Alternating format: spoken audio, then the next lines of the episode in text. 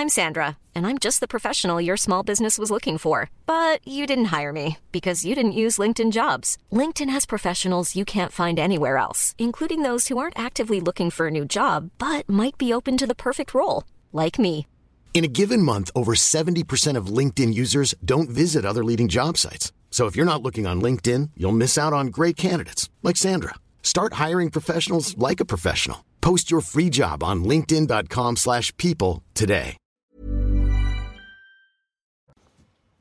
Bonsoir à tous, ravi de vous retrouver comme chaque vendredi pour l'heure des Pro 2 qui commence dans une poignée de secondes. Juste un rappel, rappel de l'actu, Jeanne Cancard.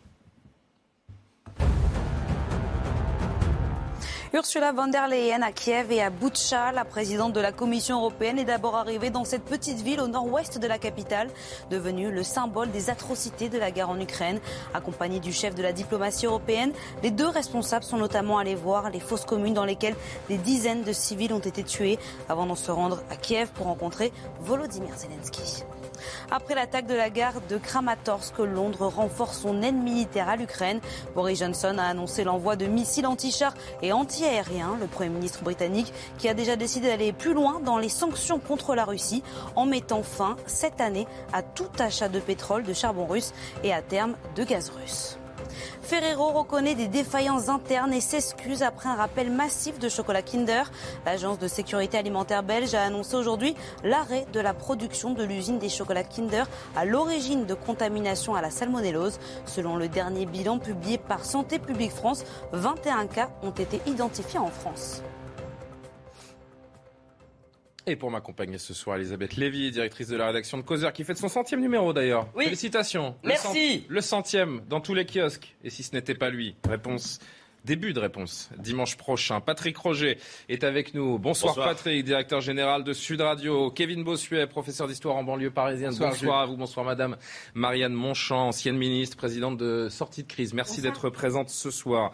On va euh, largement parler de ce nouvel épisode de terreur en, en Ukraine dans, dans quelques minutes, mais évidemment, ça ne vous a pas échappé. J-2, c'est dans deux jours. D'ailleurs, tiens, les indécis, les abstentionnistes sont-ils euh, autour de cette table? Est-ce que vous savez Je ne vous demande pas pour qui vous allez voter. Évidemment, je ne me De permettrai façon, pas. vous le direz pas. Savez-vous pour qui vous allez voter, Elisabeth Lévy? Oui, mais j'ai déjà répondu, je crois. Déjà Ah ouais, vous avez déjà répondu à cette question? Savez-vous pour qui vous allez voter? Non. À, à 48 heures, vous ne savez pas pour qui vous allez voter d'aut- D'autant que je suis un peu particulier parce que euh, depuis des années, en tant que journaliste, j'ai souvent voté blanc Ouais. pour ne pas avoir de scrupules après en fait, à traiter les sujets. C'est vrai, hein, et, et bien souvent on me l'a reproché, on me disait oui, mais je disais non, mais j'ai du mal à, à distinguer les deux, et donc euh, je suis désolé, mais je suis quand même Les citoyen. deux mais je corps du journaliste, ça Non, mais va c'est pas, vrai, ça c'est vrai, c'est vrai. C'est tout à vrai. son honneur. Marianne Monchamp, savez-vous pour qui vous allez voter? Oui, je le sais. Kevin Bossuet? Aussi. Les sondages, le dernier euh, sondage On est à peu près dans euh, les clous, hein, on est dans les clous. On est dans les clous et on va le voir. On va le voir parce qu'on va parler évidemment de, de l'abstentionnisme qui pourrait qui pourrait jouer beaucoup dans cette présidentielle. Emmanuel Macron à 25, Marine Le Pen à à 22 à 48 heures donc du premier tour. Jean-Luc Mélenchon est à 17, Valérie Pécresse à 9, Éric Zemmour à 9 également, Yannick Jadot à 6, Fabien Roussel à 3, tout comme Jean Lassalle et Nicolas Dupont-Aignan, Dupont-Aignan, pardonnez-moi, Hidalgo, Anne Hidalgo à 2, euh, Philippe Poutou à 1 et Nathalie Arthaud à 0. L'éventualité d'un second tour euh, entre Emmanuel Macron et Marine Le Pen donne ce soir 54-46 en, faveur du président sortant. La question du soir, évidemment, puisqu'on est abreuvé, euh, Patrick Roger, tiens, je vais commencer avec vous, on est abreuvé de sondages, comme à chaque élection, évidemment. Les sondeurs sont attendus au tournant. Les pronostics peuvent-ils être déjoués selon vous? On s'aperçoit qu'ils sont euh, globalement euh, déjoués en fait euh, sur des scrutins qui sont moins importants. Les élections municipales, les élections régionales et, les élections législatives, ça, bouge beaucoup plus que sur que sur les grands scrutins. Les grands scrutins, on le voit parce que souvent on retient que euh, ah les sondeurs, vous vous êtes trompés parce que vous avez donné euh, pendant des semaines un tel vainqueur ou vous n'avez pas vu euh, l'arrivée de telle ou telle Quand on sait l'influence que ça peut avoir sur le vote des alors- Français aussi. hein. Oui, oui, non. Et, et puis on s'aperçoit que dans la dernière ligne droite, il, comme, il colle quand même beaucoup au résultat final. Mais forcément, heureusement, il y a des surprises, puisqu'on a fait le tour de la table et il y avait un quart euh, d'indécis ici. Bah, euh, ça joue, euh, en ça plus, joue il, forcément il petit nous manque un abstentionniste en plus pour être vraiment, Oui, oui, oui, oui, pour oui. être vraiment. euh, Je me suis pas prononcé. Ouais, ah bah voilà. peut-être ça. Peut-être vous non. êtes notre Non, non, non, abstentionniste. je, donc, je- je ne le suis pas. non. Les sondeurs, alors, Alors, non, mais- on peut relativiser un tout. Elisabeth, je, je viens vers vous tout de suite. Les sond- on peut relativiser pourquoi? Parce que les sondeurs désormais prennent quand même, on le sait, énormément de précautions depuis plusieurs semaines. On sait que seules les personnes qui sont absolument certaines d'aller voter sont prises en compte dans la plupart des instituts, et ça, ça change la donne en termes euh, de flou des C'est pour ça sondages. que le problème n'est pas les sondeurs. Si vous écoutez les sondeurs, si vous lisez toutes les petites lignes en bas de page, mais si vous les écoutez, ils sont honnêtes.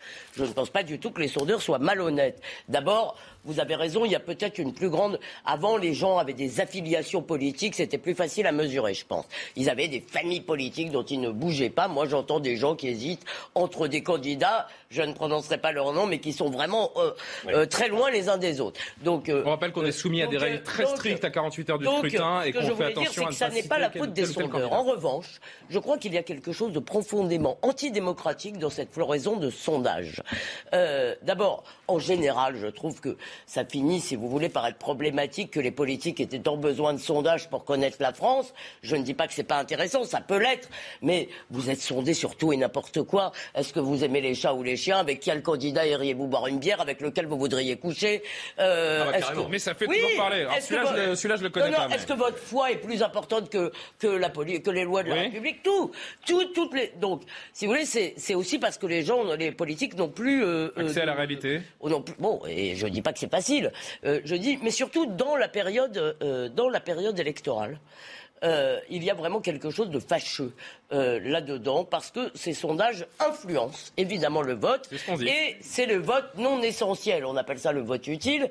Et maintenant, c'est comme les produits euh, pendant le Covid. Si vous voulez, il y a des votes non essentiels. Et supposez que ces sondages ne soient pas exacts. Je vous d'accord, je me dépêche. non. Bah, ça veut dire que les gens prennent leurs décisions en fonction d'informations erronées et que les sondeurs, alors qu'on nous essayons tous de ne pas influencer le vote, on a des règles absolument dingues. Donc moi, je propose, je finis là-dessus, plusieurs semaines de diète sondagière avant les grands scrutins. Et comme ça, on aura la glorieuse Je vous incertitude. dis franchement, ça nous arrangerait pas parce que je sais pas de quoi on parlerait. Et bien justement, Marianne Monchamp. peut-être que le journalisme politique se renouvellera aussi. Vous avez raison, vous avez raison. Je disais ça de façon euh, ironique. Ironique. Marianne Monchamp, Bah, sur les, les sondages, euh, Elisabeth a tout est-ce dit. qu'on peut assister à un bouleversement dimanche Eh bien, euh, Lié pourquoi pas à l'abstention, à l'indécision l'abstention, l'indécision, le fait que manifestement certains candidats ont fait le plein et d'autres pas tout à fait. Cela veut donc dire qu'il y a une distribution, une redistribution possible des votes. Mais moi, s'il y a quelque chose qui me frappe, c'est que l'attente des Français a évolué sur une période courte. Il y a eu toute une attente qui était au fond une attente de changement, de transformation, euh, peut-être de réforme. Après, il y a eu une attente sécuritaire. Après, il y a eu une attente, euh, j'ai envie de dire, euh, liée à l'émotion de la guerre en Ukraine. Le pouvoir d'achat aussi. Et qui maintenant, il y a la dernière attente. Elle est massive, elle est majeure. Et elle est évidemment indirectement le fait de la guerre euh, russo-ukrainienne.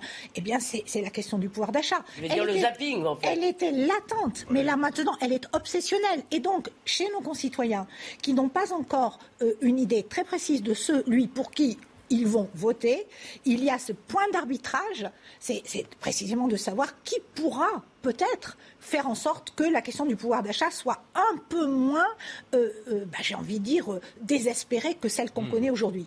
Avec, avec juste un petit phénomène, c'est que quand on est vraiment très mal, quand on a vraiment très très mal à la fin du mois, plus personne ne pense qu'aller voter peut aider à être un peu moins mal à la fin du mois. Et c'est en Et- ça qu'il ne faut pas ce négliger cette abstention qui, euh, qui pourrait être massive. On va en reparler dans une seconde. Kevin Bossuet, je vous donne tout de suite la parole. Je voudrais juste que vous voyez ce tout petit sujet. Certains des Français interrogés qui n'ont toujours pas fait leur choix, quand d'autres, au contraire, sont des joueurs persuadés du nom qu'ils vont euh, glisser dans l'urne. Regardez ce, ce sujet d'Alice Chemy et Thibault Marcheteau. Ils sont 12 candidats, soit autant de bulletins disponibles dans les bureaux de vote dimanche. À quelques heures de l'élection, de très nombreux Français ne savent toujours pas lequel ils déposeront dans l'urne.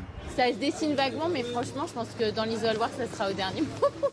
Guerre en Ukraine, lassitude ou encore absence de débat. Sur ce marché, les électeurs justifient leur indécision par le manque d'intérêt apporté à la campagne. Il n'y a rien qui a changé depuis cinq ans. euh, c'est les mêmes candidats, c'est les mêmes. euh, c'est les mêmes choses qu'on nous rabâche. Je pense qu'il aurait été aussi important d'aborder les termes, les, les thèmes concernant euh, les grandes multinationales qui ne sont pas imposées, des thèmes comme ça. Euh, l'écologie, on n'en a pas beaucoup parlé. Un taux d'indécis jamais égalé dans les précédentes élections selon ce spécialiste c'est la première élection qui atteint un tel taux de personnes qui sont indécis, qui ont changé d'opinion. C'est à peu près un Français sur deux, c'est-à-dire c'est tout à fait euh, gigantesque. Euh, et cela, en effet, amène une incertitude avant euh, le premier tour, parce que le, vote d'isoloir, comme on dit, c'est-à-dire le vote qui se fait le dimanche, où on rentre dans son bureau de vote, on ne sait pas encore très bien pour qui on va voter, eh bien ce vote d'isoloir risque de ne pas être négligeable. En 2017, à la même période, plus d'un quart des Français disaient ne pas savoir pour qui il allait voter à l'élection présidentielle. C'est massif hein, quand on parle d'indécision, Kevin Bossuet. On peut imaginer 8 à 10 millions de Français qui peuvent faire basculer le, premier, tour, pardon, y compris le, y compris le, tête. Mais évidemment que c'est massif. Mais pourquoi? Parce qu'il n'y a pas eu de campagne à la hauteur d'une démocratie telle que la France. Il y a un candidat qui a refusé d'entrer en campagne, qui a refusé d'affronter euh, la, la, la, scène politique et la scène médiatique. Et forcément, il y a une forme de frustration chez les Français. Ils ont l'impression finalement qu'on a débattu de tout, sauf de leur quotidien et sauf de leur avenir. Et moi, ce qui me fait peur, si vous voulez, c'est l'abstention qui rôde, parce qu'on est dans une société où la démocratie est en train de s'user. Regardez les anciennes, tout au long du quinquennat, il y a eu plusieurs élections intermédiaires, mais il n'y a pas eu, il n'y a pas eu plus de 50% de participation sur les trois élections. Et moi, ce qui me fait le plus peur, c'est la montée de l'individualisme, le fait que les gens finalement ne se sentent plus appartenir à un collectif, ne se sentent plus appartenir à quelque chose avec un dégoût de la politique. Moi, je connais beaucoup de jeunes qui ne veulent plus aller dans les partis politiques parce que quand ils y vont, ils, ils sont déçus en fait, donc ils s'engagent autrement euh, dans des dans l'humanitaire, dans d'autres associations. non mais c'est quand même. c'est intéressant parce que allez au bout, allez au bout. Non mais c'est quand même excessivement dommage d'avoir une jeunesse qui est de plus en plus politisée, mais qui s'intéresse de moins en moins aux partis politiques et à la démocratie politique. moi, c'est ce que je constate en tant qu'enseignant. Oui, mais pardon. Juste un instant, euh, Elisabeth, parce que c'est intéressant tout ce que soulève euh, Kevin Bossuet. On, a prévu de l'évoquer. Heureusement qu'il est là. Nous, on a dit vraiment des trucs très Notamment, notamment cette évolution de l'abstention sur les derniers euh, scrutins. Alors d'abord, je voudrais qu'on voit juste un historique des présidentielles du, du 21e siècle. On a commencé à partir de, de 2002. Et vous savez que Patrick veut me répondre et que je veux lui répondre. bien sûr. Vous avez, vous avez une liste d'intervention. regardez. À 2002, bon, 2002, s'il vous plaît, s'il vous plaît. 2002, c'était le record de l'abstention de l'histoire de la Ve République avec 28,40%. C'est l'année du duel euh, Chirac-Le Pen au, au, deuxième tour. 2007, il y avait eu une, là pour le coup un, un, un afflux des Français vers les, vers les isoloirs à un peu plus de 16%. On est passé à 20%, plus de 20% en 2012, 22,23% en, en 2017. Et ce qui est intéressant de voir aussi, c'est donc l'adhésion des gens au scrutin intermédiaire. Regardez, depuis l'élection euh, du chef de l'État euh, sortant, donc il y avait cette abstention euh, jusqu'à 25% au second tour de la dernière présidentielle, plus de 50% pour les législatives, encore plus 55 et 58 pour les deux tours au municipal, et puis se défaire le, ce, cette déflagration plutôt des régionales dernières, où on a parlé quasiment que de ça, cette abstention record, 66 En plus, si je ne m'abuse, au, au, premier tour, abstention massive qui peut avoir des effets dévastateurs sur le résultat, oui ou non? Oui, mais d'abord, juste contrairement à ce qu'a dit un des candidats, en fait, euh, au présidentiel, il n'y a pas de quorum il y a un quorum pour les autres, c'est-à-dire que vous pouvez ne pas avoir un député, un député euh, qui n'est pas élu dans une circo parce qu'il n'y a pas eu assez d'électeurs. Si il y a euh, 10% des électeurs qui vont voter le 10 et le 24 avril, il y aura un président élu par 10% des électeurs. Donc je le dis euh, à ceux qui seraient tentés euh, de faire des carambouilles dans ce sens-là. Mais moi, je voudrais répondre à, à, Kevin. Il y avait un très bon édito de notre ami Vincent Trémollet de Villers du Figaro cette semaine mhm. qui parlait de la triplette individualiste. Smartphone, canapé, Netflix. C'était ça, je crois, quelque chose comme ça. Si les gens vont pas voter, si les gens se désintéressent de la politique, c'est pas... Il y en a marre, si vous voulez, de dire que que c'est de la faute des autres. À la fin, les gens sont aussi responsables. Un pays, Mais c'est à un ce moment, Elisabeth, peut-être que les... Non, mais si l'abstention est forte, peut-être que les politiques peuvent se regarder un petit peu en face aussi. Pourquoi c'est toujours la faute des politiques Est-ce que les citoyens Mais parce que ce sont n'ont eux jamais qui doivent aucune nous donner envie Est-ce d'aller que les voter. citoyens Non, mais- n'ont jamais aucune responsabilité dans ce pays? Moi, je suis pas Alors, pas d'accord. tous en même temps. Allez, rapidement, Kevin et Patrick moi, et je ne suis, je ne et- suis et pas d'accord. Je pense que les hommes politiques sont tombés dans un affreux populisme, ont une part de très mal de responsabilité. Moi, ce que je trouve, euh, si voulez, dommage, c'est que finalement, aujourd'hui, les hommes politiques les ne femmes sont plus des visionnaires, ce sont des gestionnaires. Et on a l'impression finalement qu'ils ont le même, le même programme, que ce sont juste des petits ach- Mais les gens ajustements votent en fonction de leurs petits intérêts. Mais les non, gens mais- votent en fonction mais je de vous ce qui va leur assure, arriver à eux. non mais je vous Mais assure, oui. Elisabeth. Enfin, on, a- on- on ne parle pas du quotidien des Français. On- là, on a parlé de l'Ukraine pendant des semaines. Les gens m'ont dit, mais on ne parle pas de ce que je vis au quotidien quand je prends le métro, de mon pouvoir d'achat. On ne parle pas de cela. La vérité, c'est que s'il y a a un parlé. fossé démocratique, c'est peut-être parce qu'il y a une part d'individualisme dans la société, mais c'est aussi parce que les hommes politiques ne sont plus au niveau et finalement sont complètement déconnectés et ne savent plus comment vivre concrètement les Français. Il est 20h15 pile, la discussion se poursuit juste après le rappel de l'actu. Jeanne Cancard. Un an de prison avec sursis requis contre Alain Schmitt avec interdiction d'entrer en contact avec la victime. Quatre mois après sa retentissante relaxe en première instance, l'entraîneur de judo était jugé en appel aujourd'hui pour violence conjugale sur son ex-petite amie, la judokate Margot Pino. Le délibéré, lui, sera rendu le 10 juin prochain. À Toulouse, l'homme soupçonné d'avoir déposé un engin explosif dans une cathédrale a été placé en hôpital psychiatrique. Ce matin, un individu a laissé un colis au pied de l'hôtel pendant la messe avant de prendre la fuite en courant. Le suspect a été interpellé en début d'après-midi. Il était déjà connu des services de police, notamment pour avoir commis un acte similaire il y a une quinzaine de jours. Après le bombardement de la gare de Kramatorsk en Ukraine qui a tué au moins 50 civils, les autorités du pays préviennent une menace d'attaque aux missiles plane sur Odessa ce dimanche. Un couvre-feu rentre donc en vigueur de samedi soir à lundi matin dans la ville portuaire stratégique.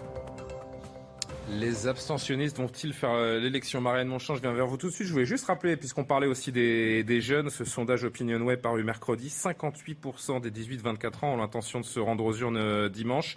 Ils étaient 79% à avoir voté en, en 2017. Là aussi, l'abstention des jeunes, c'est une des, clés du scrutin. Marianne Monchamp. Bah, ça, illustre euh, parfaitement ce que je voulais dire à la suite de l'intervention de Kevin. Si vous prenez des illustrations de questions qui sont posées aux politiques pendant la campagne, exemple, ça va mal pour les jeunes, vous allez faire quoi? Il est très intéressant de regarder ce que euh, les politiques ont pu dire. L'un d'entre eux a dit ticket restaurant. Vous voyez le décalage? C'est-à-dire que vous avez d'un côté une population jeune qui se demande comment elle va réussir à s'insérer, comment elle va réussir tout simplement à faire sa vie, C'est une et on lui répond et on lui répond ticket resto. Je dis pas que c'est pas utile le ticket resto, mais c'est juste pas la hauteur du sujet. Il y en a un qui a répondu deuxième, protection menstruelle gratuite. deuxième élément, deuxième élément, euh, Je ne blague pas. deuxième Ah, élément, la crise des EHPAD et le besoin de personnel de, de, de- de soins. Et notamment ce scandale Orpea qui a éclaté il Réponse, nous allons en recruter tout de suite 50 000. Ils n'existent pas sur le marché. C'est-à-dire qu'on peut dire qu'on les recrute, on ne les trouvera pas, ils ne sont pas là. Donc là encore, immense dé- déconnexion. Je ne dis pas que ces raisonnements sont ineptes, je dis que l'écart avec le réel, Cette il est colossal. Et c'est ce Et cette défiance des Français, il faut l'entendre. Et, et- et elle Oui. procède de ça. J'entends Elisabeth hein, qui dit les gens doivent se responsabiliser, peu importe les politiques que l'on a, c'est un devoir d'aller voter. pas non, non, c'est mais- pas ça que j'ai dit. Ah, et vous avez dit c'est notre responsabilité. pas- Tout n'est pas de la faute des gouvernants. Mais je veux dire, il y a des gens Les qui vous donnent envie d'aller voter aussi. Elisabeth. Il y a des gens qui vous donnent envie d'aller voter, il y a d'autres qui vous donnent pas envie euh, exactement pour y ça. C'est ce que je Et ce dire. taux C'est-à-dire que- Patrick, Oui. dans un contexte de défiance grandissante, enverrait un signal quand même très préoccupant parce qu'il y a ce cataclysme des, des régionales. Si on voit dimanche que c'est un phénomène durable, il faudra se poser les bonnes questions. Oui, non mais il faudra se poser les bonnes questions. C'est vrai que quoi euh, quoi qu'il en soit, si il y a une, une- des personnes qui euh, vous font rêver, qui donnent en fait de l'espoir, qui en suscitent un petit peu, comme c'était le cas, sans citer euh, euh, personne, mais c'était le cas. et C'est pour ça que vous l'avez vu en 2007, il y avait quand même euh, parce qu'il y avait on- on- il- beaucoup, une grande partie de la population croyait en une possibilité du politique de changer sa vie au quotidien. Finalement, ensuite, il y a eu une déception parce qu'on s'est aperçu que peu importe les politiques qui étaient au pouvoir, finalement, il n'y avait pas beaucoup d'impact sur leur vie. Et ça, à partir d'un moment donné où, ils se sont aperçus de ça, ils ont commencé à moins voter. Deuxième, deuxième truc, parce qu'on dit les jeunes, mais ça c'est, euh, j'aime pas parce que c'est de la caricature. Les jeunes, mais ça n'existe pas les jeunes. Il y a plusieurs catégories de jeunes. Il y a des, non mais il y a des jeunes qui sont, il y a des jeunes qui sont structurés, qui ont envie de voter, qui s'intéressent. Moi, j'en vois énormément, qui sont sans doute beaucoup plus motivés qu'il y a quelques années pour voter et qui s'intéressent en fait à l'ensemble des partis et qui vont voir euh, sans doute beaucoup plus les adultes ce qu'il y a dans les programmes. Et puis il y a une autre partie, et ça c'est représentatif de la France. Il y a une autre partie des jeunes qui décrochent euh, comme euh, en fait il y a des, dans des quartiers, Kevin le sait, où on décroche. Et là, on est moins mobilisé, on est moins intéressé par la politique, on sait à peine qu'on va voter et quelles sont les dates. Et donc ça, c'est vrai. Mais si, ne, il ne faut pas négliger ça. Ça, existe. Ça existe. Et ça, et, ça existe. Et, alors, et là, effectivement, il y a un gros problème. pardon, Elisabeth, mais vous avez parlé pendant un quart d'heure tout à l'heure. Donc, euh, euh si les autres ont le droit de s'exprimer, euh, merci. C'est ça, ça, la démocratie. C'est ça la démocratie. Je veux bien qu'on fasse le C'est vous la prochaine. De toute façon, c'est vous la prochaine. Et ce que je veux dire, c'est que. Vous êtes en train de la rattraper là. Hein. En revanche, on n'a pas travaillé. Ça, on n'a pas travaillé pendant des années pour mener des actions beaucoup plus citoyennes, civiques, dans l'ensemble en fait des quartiers, pour euh, effectivement faire comprendre l'importance en fait d'un vote d'un vote et l'importance des politiques. Alors qu'est-ce qu'on doit comprendre? C'est que la, majorité des gens qui vont s'abstenir euh, dimanche, ils le font par rejet ou par désintérêt Alors il y a les deux. Ah, pardon. Il y a les deux. Moi, je voudrais dire une chose, c'est que mais surtout pas répondre à ma question. On est dans une société de médias. Ils sont sur Internet toute la journée. Alors si la nouvelle, si vous voulez que les élections est importantes, n'est pas n'est pas arrivée dans certaines chaumières de France, bah je veux bien. Pardon. Bah bah Peut-être. Pardon. Ben oui, vous êtes déconnecté. pardon, euh, mais si ça vous ennuie pas, je vais terminer. Merci, cher Patrick. Vers moi. Mais ce que je trouve intéressant, c'est ce qu'a dit Kevin tout à l'heure. Et ça, si vous voulez, c'est plutôt une responsabilité collective. Non, sur le fait qu'on ne fait plus nation. Et je reviens sur cette question de l'individu. Je pense que beaucoup de gens, je constate beaucoup de ça. Euh, rappelez-vous le vote, euh, le vote de euh, quand Bellamy a été, il n'est pas candidat. oui, oui, Il avait dirigé une liste aux européennes. François-Xavier Bellamy pour les Versailles, par exemple, qui est sa, ville, n'avait pas voté pour lui. Pourquoi? Parce que les gens étaient très focalisés sur leurs intérêts particuliers qui ne sont pas du tout négligeables. Nous avons tous des intérêts particuliers. Mais je crois que la réalité, c'est notre affiliation collective à tous qui est en danger. C'est-à-dire que dans la mesure où nous votons simplement pour ce qui va nous arriver à nous, pour changer nos vies, excusez-moi, exactement ce que eh bien, excusez-moi, je pense qu'on devrait aussi voter pour ce qui arrive à notre pays. On devrait voter pour ce qui arrive à notre civilisation. C'est exactement ce que je vous dis. Kevin Bossuet. Alors, je suis, je suis d'accord d'accord avec ce qu'a dit Elisabeth et ce qu'a dit Patrick. Je pense qu'il y a deux types de jeunes. Moi, j'enseigne en banlieue et ce qui me choque le plus, c'est que Parfois, il y a des jeunes qui ne se sentent pas appartenir à la nation française. Je l'ai vu lors de l'assassinat de Samuel Paty, je l'ai vu lors de grands événements nationaux où finalement il n'y a pas un rejet ni euh, une adhésion à quelque chose, on ne se sent juste pas concerné, on ne va pas voter, ça ne nous intéresse pas, l'avenir de la société française ne nous intéresse pas. Est-ce que le politique n'y participe pas lui-même à cette Ce que je voulais dire, c'est qu'il y a des jeunes qui sont très cultivés, très éduqués, qui s'intéressent à la chose publique, mais qui ont l'impression finalement que les plus âgés restent là, ne veulent pas leur faire de la place. Je vais, je vais avoir une, une, expression triviale. Vous m'en excuserez, Julien, mais j'ai un ami qui a été dans un parti politique de droite. Il m'a dit finalement, mais je me suis, j'ai adhéré, j'ai vu ce que c'était, j'ai eu l'impression qu'on n'attendait rien de moi. J'avais l'impression d'être là, en fait, de servir à faire les pipes et le café. Euh, ah on, en est ah quand même là. Les, mais les personnes âgées, les, personnes âgées, on a, notamment à droite, ne laissent pas la place aux jeunes. On veut un rajeunissement, on veut des idées nouvelles, on veut une nouvelle façon de faire de la politique, et on a l'impression que les militants, les jeunes, sont juste là pour coller, pour euh, pour distribuer des tracts, et on attend rien d'autre d'eux. Et c'est pour ça que ces jeunes s'émancipent autrement, par l'humanitaire, dans l'associatif, et même en faisant des vidéos sur Internet. Il faut reprendre repenser notre démocratie, parce que notre démocratie, ce n'est pas la politique à papa. On ne peut plus faire de la politique comme on faisait avant la chute du mur de Berlin. on aurait pu se passer de cette euh, petite expression, euh, cher, Oh, c'est trivial. Moi, ça euh, m'a oui, fait rire. pour Voilà. le moins trivial. Bon, allez, passons. Ce qui est quand même intéressant, c'est que la responsabilité des politiques est d'aller à la rencontre du peuple. Euh, on peut le décrire comme vous l'avez fait, brillamment d'ailleurs, euh, tous les trois, chacun à votre tour, soit en faisant des segmentations, soit en invoquant ce sentiment euh, au fond civique et, citoyen et celui de la responsabilité en sortant de l'individualisme. On comprend pas tout, on comprend parfaitement tout cela. Mais le responsable politique, celui qui prétend devenir président de la République, il a quand même cette fonction qui consiste à aller chercher précisément ce sentiment de la nation, de l'adhésion à un destin collectif. Et quand on regarde l'offre politique, vous avez une offre qui, dans certains cas, ressemble un peu à une offre de syndic de copropriété. Vous observerez pour moi que, que- comme moi que dans les réunions de copropriétaires, il y a beaucoup d'abstention, Mhm. parce que tout le monde ne se sent pas extrêmement motivé par ce type de scrutin. Euh, Pardon d'être un peu Votez ou taisez-vous, a dit Robert Badinter cette Bon, semaine. alors il y a cela. Il y a également euh, euh, d'autres candidats qui ont été un peu monomaniaques, un peu monoline, c'est-à-dire qu'ils ont enfourché euh, une espèce de thématique qu'ils n'ont plus jamais lâchée. Et donc, quelque part, une adhésion plus globale, on ne l'a pas rendue possible. Et puis, il y a ceux qui ont tenté de jouer une forme d'empathie, passer sous les écrans radars, et qui se retrouvent étonnamment dans une situation, au fond, de compétition avec l'offre structurée de ceux qui prétendent être raisonnables et gérer la France. Et donc, euh, je pense qu'on en est un peu là ce soir.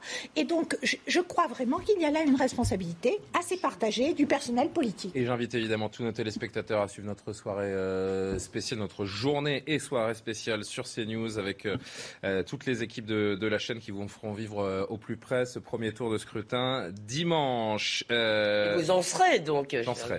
De minuit à 2h du matin. Je Ah, bah, voilà. voilà qui va. Vous On allez voir les notre- Je vous attends en téléspectateurs S'il y a du suspense, s'il y a du suspense, Oui. Ouais, ouais, il y, aura peut-être des résultats, des définitifs peut-être. Écoutez, on verra en tout cas. Vous aurez le plaisir de retrouver notamment Romain Desarbes, Laurence Ferrari, Sonia Mabrouk avant minuit. On marque une pause, on se retrouve tout de suite. La suite de l'heure des Pro 2 dans une poignée de secondes. Il est 20h30, un point sur l'actualité, Jeanne Cancard. En Russie, l'inflation s'envole à 16,7% en mars sur un an, un record depuis 2015. Il s'agit du premier mois ayant vu les répercussions sur les prix des sanctions occidentales liées à l'Ukraine qui risquent encore de s'aggraver. Sur les produits alimentaires, l'inflation a progressé de près de 20%. Face à un possible manque de gaz russe, la France se prépare. Un décret organise la manière dont des coupures ciblées pourraient être mises en œuvre chez de gros consommateurs. Un dispositif préventif puisque même si hier soir l'Union européenne a décidé d'arrêter dès le mois d'août ses achats de charbon russe, le gaz, lui, échappe encore pour l'instant aux sanctions. Faux départ pour la déclaration de revenus en ligne. Depuis hier matin, vous pouviez commencer à la remplir, mais impossible depuis la mi-journée. La Direction générale des finances publiques a annoncé la suspension du site au moins jusqu'à la fin du week-end, après le signalement par des contribuables de montants surévalués des revenus pré-remplis. C'est ballot parce que moi j'étais au taquet, hein. je voulais euh, faire ma déclaration très très vite. Euh, Marianne Monchamp, Kevin Bossuet, Patrick Roger, Elisabeth Lévy sont toujours présents autour de, de la table. On retrouve notre sérieux, les jours se suivent, les atrocités se succèdent sur le terrain de guerre ukrainien. 50 morts, euh, bilan non définitif, dont 5 enfants. C'est le nombre de victimes à cette heure, donc à la suite de la frappe des troupes d'occupation russes sur la gare de Kramatorsk. Attaque démentie par le Kremlin. Vous découvrez ces, ces images qu'on a pu voir tout au long de la journée, euh, notamment sur CNews. Écoutons d'abord le président Zelensky, président ukrainien. Un mal sans limite, selon lui. Il parlait après un premier bilan où il évoquait 30 morts. Écoutez-le. Au moins 30 morts, environ 300 blessés. C'est le bilan pour l'instant. Encore une fois, il s'agit d'une simple gare, une simple ville à l'est de notre État. C'est ainsi que la Russie est venue défendre le Donbass. C'est comme ça que la Russie est venue protéger les russophones. Indignation internationale. L'attaque, euh, selon Joe Biden, d'une gare ukrainienne est une nouvelle horrible atrocité commise par la Russie, frappant des civils qui tentaient d'évacuer et de se mettre en sécurité. Le président de la République française, les civils ukrainiens fuient pour échapper au pire. Leurs armes, des poussettes, des peluches, des bagages. Ce matin, la gare de Kramatorsk, les familles qui allaient partir ont connu l'horreur, des morts par dizaines, des blessés par centaines. Abominable, tweet le président français. Dernière réaction du chef de la diplomatie française, Jean-Yves Le Drian il tape à la gare sur des réfugiés, donc des civils. Donc ça répond aux crimes contre l'humanité. Euh, la, la, Russie pardon, euh, dément, continue de, démentir. Euh, Patrick Roger, où je vois Kevin Bossuet qui, qui, qui donne ligne de la tête également, c'est encore crédible, franchement mais évidemment que non, ce n'est pas crédible. On est là dans la propagande de Vladimir Poutine. Je veux dire, on a des indices. Alors, pardon, je voulais juste ça, le ministère russe de la Défense, pour comprendre le démenti russe. Le but de la frappe orchestrée par le régime de Kiev sur la gare de Kramatorsk était d'empêcher le départ de la population de la ville afin de pouvoir l'utiliser comme bouclier humain. Voilà l'argument russe. Non, mais la, la propagande en devient grotesque on, a des témoignages, il y a les renseignements euh, allemands là qui ont montré qu'il y avait véritablement des Russes qui s'en étaient pris aux civils. Euh, enfin, c'est affreux. Des médecins, des médecins qui sont sur place, qui disent qu'il y a des femmes qui, après avoir été violées, on leur a cassé les dents. Des femmes qui doivent subir des reconstructions gynécologiques. Il y a aussi l'effet des bombes à sous-munitions qui sont excessivement euh, meurtriers pour les civils. La vérité, c'est qu'on a affaire ici à des crimes de guerre. On a affaire ici à une guerre d'anéantissement. On a l'impression que le but, ce n'est pas forcément seulement de gagner la guerre pour Vladimir Poutine, c'est finalement d'anéantir un peuple et ces soldats russes qui sont un petit peu livrés euh, finalement à eux-mêmes. A dit qu'ils allaient être accueillis avec des fleurs et finalement ils ont trouvé une population civile ukrainienne qui était pratiquement euh, particulièrement hostile. Ce qui se passe ici est excessivement grave et moi j'en veux beaucoup aux gens qui reprennent la propagande russe et qui en font quelque chose d'objectif et qui en font la vérité. C'est très grave. Évidemment qu'il y a une instrumentalisation de tous les côtés, mais on ne peut plus nier les crimes de guerre. Ce qui se passe en Ukraine est aujourd'hui trop grave. On fait évidemment un tour de, de plateau sur cette question. Écoutez juste l'une des rescapées de l'attaque de cette gare euh, aujourd'hui qui répondait aux journalistes. J'ai sauté, j'ai sauté dans le passage où il y a des murs. Tout le monde paniquait, les gens criaient et pleuraient. Puis j'ai vu une femme blessée, elle saignait abondamment. On l'a amenée quelque part dans une pièce. Il y avait aussi plusieurs personnes blessées. J'ai vu des gens allongés devant le bâtiment. Je ne sais pas s'ils étaient blessés ou morts, allongés sur le sol. Pour être honnête, j'ai cru que j'allais mourir. Elisabeth, quand on relit ce, démenti du ministère de la Défense russe, est-ce qu'on doit se dire c'est le summum du cynisme ou alors laissons le temps de l'enquête Alors moi, je, voudrais dire deux choses. D'abord, euh, euh, immédiatement, j'ai plutôt tendance à croire à ces témoignages, mais forcément, la force de l'image est telle, la force euh, de la souffrance est telle, que j'ai plutôt tendance à croire à ces témoignages. Néanmoins, j'ai l'expérience des guerres de, Yougoslavie. Mhm. Et je me rappelle les frappes sur le marché de Sarajevo. On aurait pu avoir exactement le même plateau, l'indignation, l'émotion. Je veux dire, des, dizaines de morts sur, à Marcalé, le marché de Sarajevo, si vous voulez. Et le monde entier a condamné les Serbes. Or, il y a d'énormes présomptions qui ont d'ailleurs été nourries par les militaires français qui étaient sur place, que ces tirs n'ont pas été le fait des Serbes. Je ne dis pas du tout que c'est le cas là. Je dis que là, si vous voulez, on est évidemment convoqué par les témoignages, on est convoqué par les images. Simplement, je crois qu'il serait bon, effectivement, de deux choses, qu'une enquête nous dise deux choses. D'abord, à quelle si ce sont effectivement. c'est pas compliqué en 2022 de détecter par satellite. mais peut-être. En tous les cas, moi je vous dis, Sarajevo, c'était en 93. Oui, on est en 2022. Au Moyen Âge. Oui. Excusez-moi. Vous, savez à quel point la technologie avance vite. Euh, malgré tout, oui. Euh, Kevin lève les yeux au ciel, mais des manips, j'en ai vu beaucoup. Je suis navré. Donc, euh, c'est trop facile, si vous voulez, de prendre des grands airs et de dire on oui, dit pas, on est tous Elisabeth, convoqués. Personne ne dit qu'il n'y a pas propagande contre propagande. Ça, c'est un fait. C'est la guerre. C'est la guerre de l'information. Je dis que dans ce cas, aucune propagande ukrainienne ne nie l'existence de la Russie. En revanche, la propagande russe, elle, va jusqu'à nier l'existence Je ne nie pas, je dis que mon premier, ce que je crois, c'est effectivement ce que je vois. Mais je sais aussi, c'est pour ça que je dis qu'une enquête devrait nous apprendre deux choses. Attendez, je finis juste ça. Deux choses. La première, nous confirmer que ce sont bien des tirs russes, que je crois, mais ça ne me dérangerait pas qu'une enquête internationale le confirme. La deuxième, c'est qui les a ordonnés Ça, c'est quand même important. Pardon. Eh ben, non, mais alors, la transition est toute trouvée parce qu'il y a une grande interrogation derrière ça, ce que disent euh, des militaires. Interrogation sur le pilotage des troupes russes. On se demande si elles n'ont pas, pour certaines, échappé aussi euh, une au forme Kremlin. Et oui, parce que là, visiblement, certains tirs viennent en fait des pro-russes dans le, dans le Donbass, qui sont en guerre depuis des années. On l'a, on l'a retrouvé puisqu'il y a des traces sur les, sur les missiles. Donc euh, aujourd'hui, ça a été, euh, ça a été prouvé. Là, Il y a des hein, écritures sur- en sur russe, ces- je oui, crois, il y a écrites certaines sur un écritures, pour il y nos a- enfants. alors, il peut toujours y avoir de la manipulation dans la manipulation, mais là, c'est, ce serait quand même assez, assez fort. Eux sont là depuis déjà des années, donc ils, ils se battent. Euh, c'est, c'est- c'est pro-russe, quoi. Et, et donc, euh, bien sûr, on a retrouvé euh, ces missiles là-bas. Donc L'interrogation quand même sur le pilotage des troupes russes, parce qu'on a vu que euh, Poutine s'est planté en fait dans cette guerre où euh, finalement il y avait un problème de logistique, euh, et c'est pour ça que beaucoup euh, se sont repliés dans énormément d'endroits, c'est-à-dire que ça ne suivait pas derrière. Résultat, des troupes ont été perdues. On en est arrivé à des carnages dans, dans certaines villes où les troupes, se, les troupes se sont repliées. On se demandait là aussi qui, qui pilotait. Ça, c'est une, c'est l'une des découvertes en tout cas de, de cette guerre en direct, parce que ce qui change aussi, c'est qu'on a la confrontation en direct, beaucoup plus qu'à l'époque en fait de Sarajevo, beaucoup vrai. plus qu'avec la Syrie. On a les images quasiment en direct. Un missile tombe, voilà, et, il n'y a pas de guerre propre. C'est terrifiant, mais il n'y a pas de guerre propre. Et là, on l'apprend. On a, on a cru, il y a quelques années, souvenez-vous de la guerre du Golfe.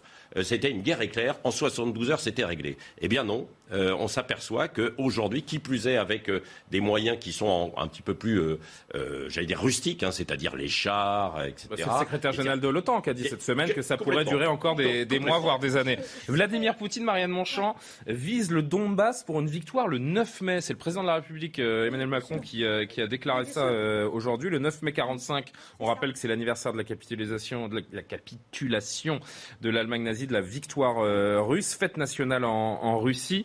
Ça veut dire que le, que le pire est à venir dans, dans, dans l'Est ukrainien. Il faut s'attendre à voir d'autres cas, villages rasés, d'autres exactions. En tout cas, ce qui est certain, c'est que nous sommes entrés dans la guerre totale.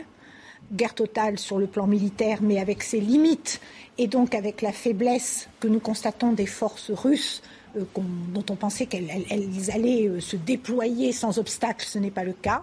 Guerre totale sur le plan évidemment de la guerre des images, de l'information et de la désinformation.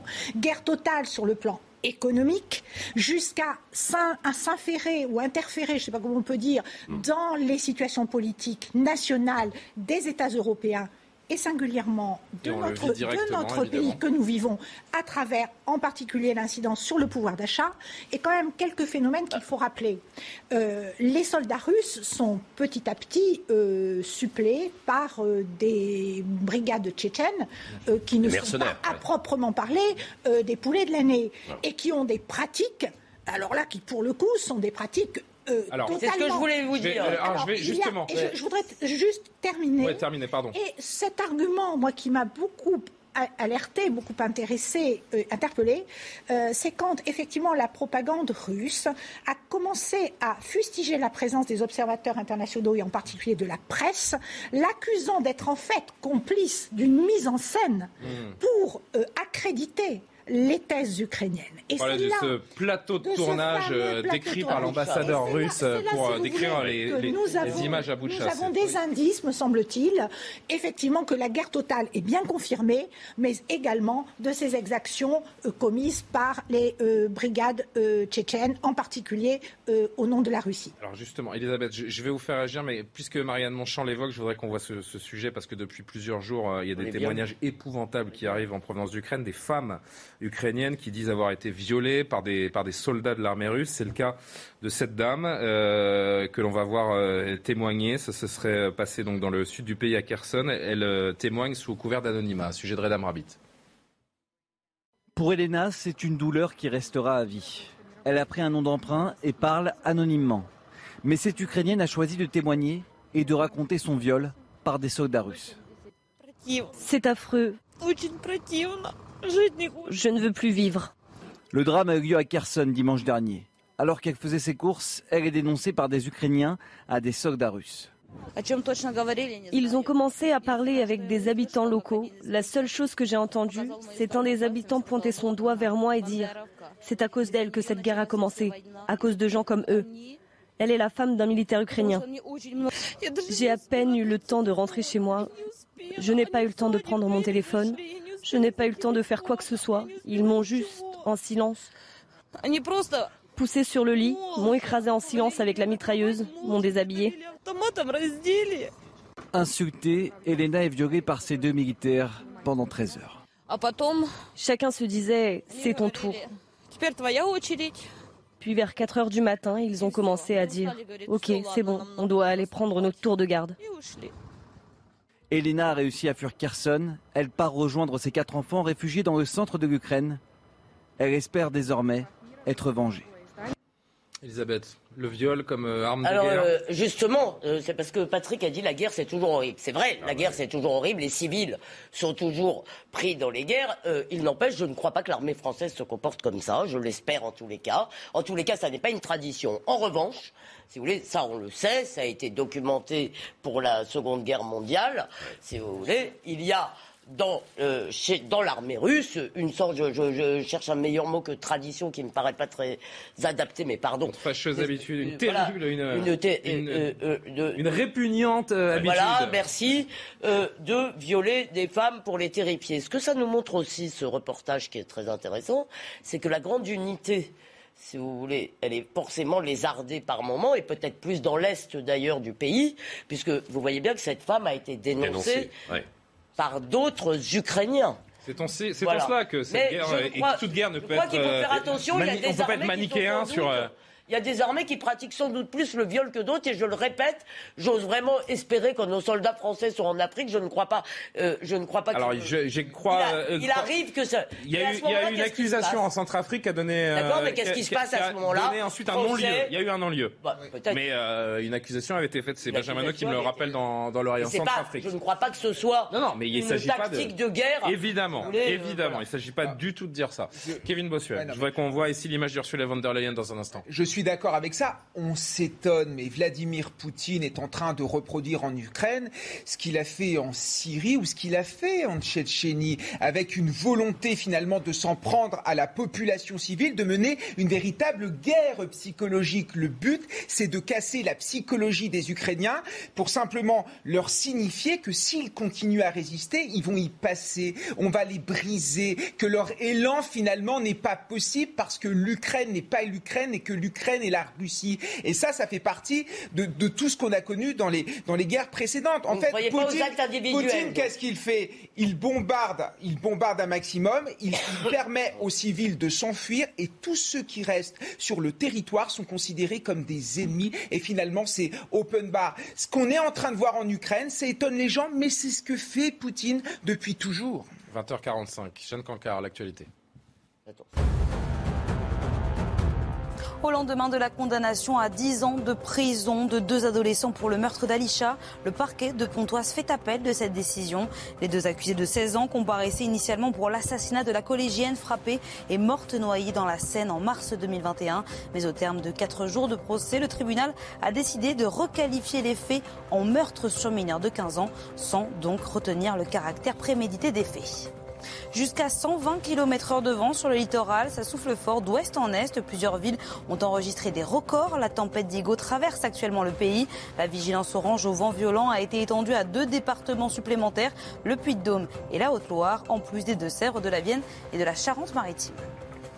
C'est la première mission privée vers la Station spatiale internationale. Trois hommes d'affaires et un ancien astronaute de la NASA ont décollé aujourd'hui à bord d'une fusée de SpaceX vers l'ISS où ils resteront plus d'une semaine. Les trois novices ont payé plusieurs dizaines de millions de dollars chacun pour l'expérience au cours de laquelle l'équipe a un programme bien précis avec quelques 25 expériences notamment sur le vieillissement ou encore la santé cardiaque.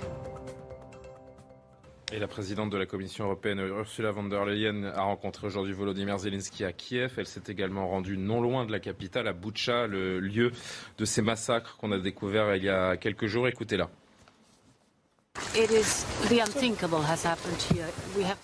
L'impensable s'est déroulé ici.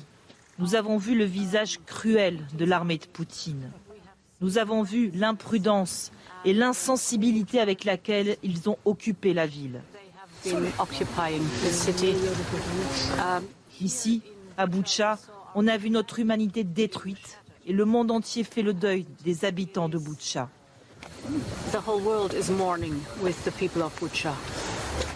Et ce sont eux qui défendent les frontières de l'Europe, l'humanité et la démocratie. Et donc, nous sommes à leur côté dans cette bataille importante. Um, Une visite pour le symbole, mais pourquoi d'autre bah, on voit bien que l'Europe est, mise sous tension par cette, par cette guerre, que à la fois on peut attendre effectivement un sursaut européen, on en a vu les prémices, mais qu'en même temps, tant que le conflit est là, tant qu'il n'y en a pas, tant qu'il n'y a pas 500 millions d'euros de plus annoncés pour financer les armes pour l'Ukraine. Si cette guerre s'installe dans le temps, est-ce que l'Union européenne va financer l'armement ukrainien ad vitam aeternam Va réussir au fond euh, à sortir euh, comme une puissance tierce dans cet immense conflit latent géopolitique euh, Est-Ouest, parce que derrière tout cela, c'est aussi ce qui se joue il faut être honnête et dire que cela est incertain à ce stade. Oui, c'est Patrick pour conclure. Oui, non, je pense que c'est difficile de dire que euh, l'Europe sera ressoudée euh, à travers euh, ce conflit. C'est possible. En tout cas, il y a un signe qui est assez fort. Quand même, Non, mais il y a un signe qui est quand même assez fort. c'est Boris Johnson qui a fait une tenu une conférence de presse commune avec le chancelier allemand Olaf Scholz. alors que Boris Johnson n'est plus véritablement. C'est intéressant. Ben, non, mais c'est intéressant. C'est pas l'Union européenne, mon cher Patrick. Non mais non mais voilà. Ce que ce que je veux dire par là, c'est que quelque part, on, se reparle. On ne se parlait plus vraiment en Europe entre certains. On se reparle un peu. Après, euh, je suis d'accord, Patrick, mais l'Union européenne sanctionne encore la Pologne. Elle est prête à sanctionner euh, la Hongrie. Donc on voit bien qu'en effet, cette Europe. La Hongrie qui accepte de payer le gaz en rouble. C'est franchement Ursula von der Leyen qui nous dit qu'il faut défendre les frontières de l'Europe. Excusez-moi, j'ai pas remarqué que l'Union européenne défendait ses frontières en général. Alors beaucoup d'autres choses. C'était le mot de la fin. Euh, J-2 avant le premier tour. Allez voter, c'est important quel que soit votre euh, candidat, quelle que soit votre décision, déplacez-vous. Ça s'appelle la démocratie. Ça vous fait rire que je dise ça? Ben, C'est aussi une liberté de ne pas aller voter. Non, c'est un, devoir. De la morale. Vous savez ce qui est écrit sur la carte d'électeur non, mais tout à l'heure, vous vouliez. Oh là là. Vous appeliez les, les citoyens à des, à des actes. Euh, voilà. Bah oui, j'ai dit que si on votait, on n'est pas obligé de voter qu'en fonction de son quotidien. On peut voter bah, en fonction de quelque chose de collectif. Allez voter quand même. Et regardez CNews pour cette soirée électorale qui s'annonce oh. passionnante. Merci à Benjamin No, Corentin Brio qu'on prépare cette émission. Elliot Deval pour la suite des programmes. Je souhaite un très bon week-end sur CNews. Rendez-vous donc dimanche.